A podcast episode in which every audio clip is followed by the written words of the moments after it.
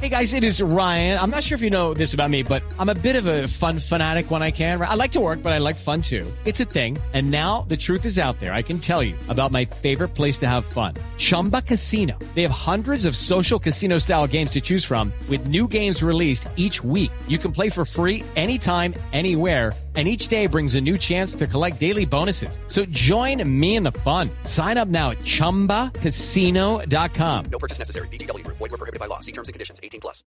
Una de las mejores noticias para los diálogos de paz que avanzan en Cuba entre el gobierno colombiano y la guerrilla de las FARC ha sido la aprobación de manera unánime de 15 países integrantes del Consejo de Seguridad de las Naciones Unidas de la resolución 2261 que no es otra cosa que el apoyo para la creación de una misión política especial que permitirá la veeduría, la verificación del cese al fuego bilateral y definitivo en Colombia y la dejación de armas por parte de las FARC. Esto en plata blanca es que Naciones Unidas va a verificar el fin del conflicto en Colombia, el fin de 50 años de guerra en nuestro país. Una persona que conoce muy bien cómo es el manejo que se da a un asunto como estos en Naciones Unidas es sin duda el actual embajador de Colombia ante el Reino Unido, Néstor Osorio, quien antes había sido el delegado diplomático de nuestro país justamente ante la ONU en Nueva York y nos atiende amablemente a esta hora.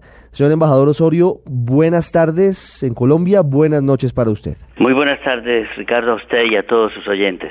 ¿Qué significa un apoyo unánime del Consejo de Seguridad de Naciones Unidas como el que ha recibido Colombia para la creación de esta misión política especial para verificar el fin del conflicto? En concreto, esto significa el gran respaldo de la comunidad internacional interpretada por el organismo máximo que existe en Naciones Unidas, que es el Consejo de Seguridad. El Consejo de Seguridad es eh, el, núcleo de la razón de ser de Naciones Unidas, tiene una misión fundamental para estar eh, presente en todas las acciones que tengan que ver con el mantenimiento de la paz y la seguridad internacionales. Y ese Consejo tiene una serie de facultades de un gran alcance, de una gran significación, porque todo lo que signifique amenazas a la paz, quebrantamientos de la paz, actos de agresión, ese Consejo de Seguridad está listo para actuar. Pero en este caso, el papel del Consejo de Seguridad ha sido de otra índole totalmente distinto y en esto constituye una gran innovación y es que se asocia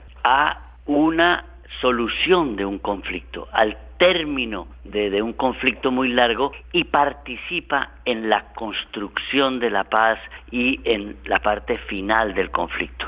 ¿Cómo se maneja una situación como esta en Naciones Unidas en el Consejo de Seguridad? Usted fue presidente en dos oportunidades de ese grupo que es seguramente eh, la agrupación de países más poderosa del mundo, algunos con silla permanente, otros con silla que es eh, temporal, pero que maneja los asuntos determinantes para el futuro del planeta. ¿Cómo se llega, por ejemplo, a tener un consenso como el que logró Colombia en torno a, esta resolución para la creación de esta misión especial? Realidad una, una acción de tejido de permanente eh, diálogo, de atención y de tener muy claro hacia dónde se va, porque negociar no es sentarse a conversar, negociar es tener muy claro cuál es el alcance del interés de un país, como en este caso el de Colombia, cuáles son las posibilidades de los otros países que participan en una discusión de esta naturaleza. Y la diplomacia multilateral tiene este, este gran ribete en que hay que ir conciliando intereses, ganando adeptos, atrayendo y mostrando solidez en los argumentos.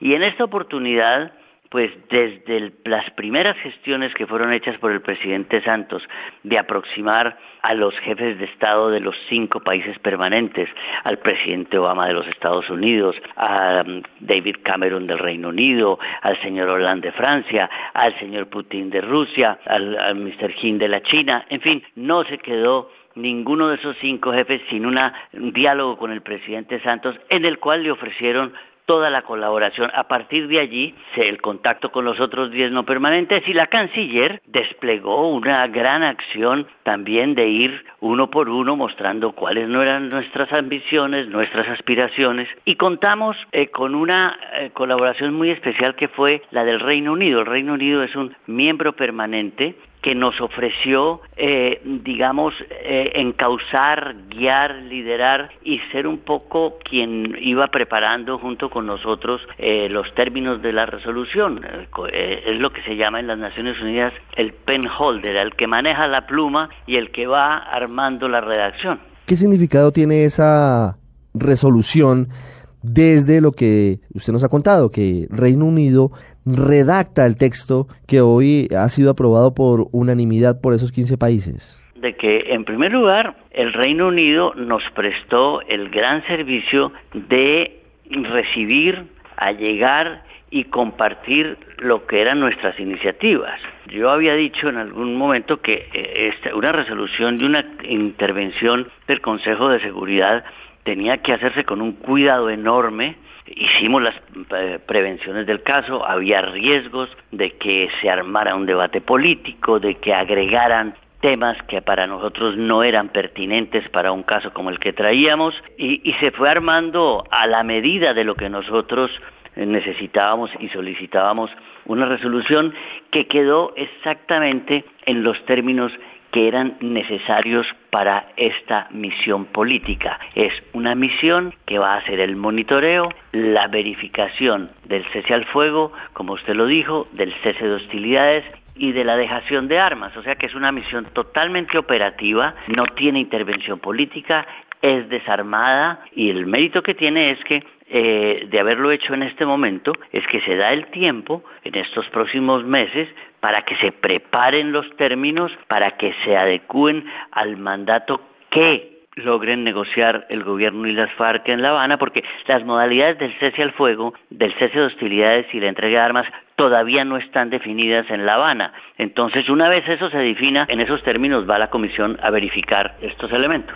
Es el embajador de Colombia ante el Reino Unido, Néstor Osorio. Embajador, una pregunta final. ¿Hasta dónde va la influencia de Naciones Unidas en la determinación de las zonas en las que se concentrarían los guerrilleros de las FARC? Yo creo que esa comisión simplemente entrará en un diálogo ahora con nuestros negociadores en La Habana. El enviado especial del secretario general irá armando un paquete de cómo concibe él que la misión negociadora, que la misión verificadora pueda actuar y entrará en contacto con los negociadores y es posible que puedan hacer sugerencias sobre el número de sitios de verificación, sobre ciertas modalidades de movimiento, pero pues eh, quienes negocian estos aspectos fundamentales son el gobierno y las FARC. Embajador Osorio, muchas gracias por esos minutos con el radar de Blue Radio desde Colombia. Un saludo para usted en Londres. Con mucho gusto y muchas gracias.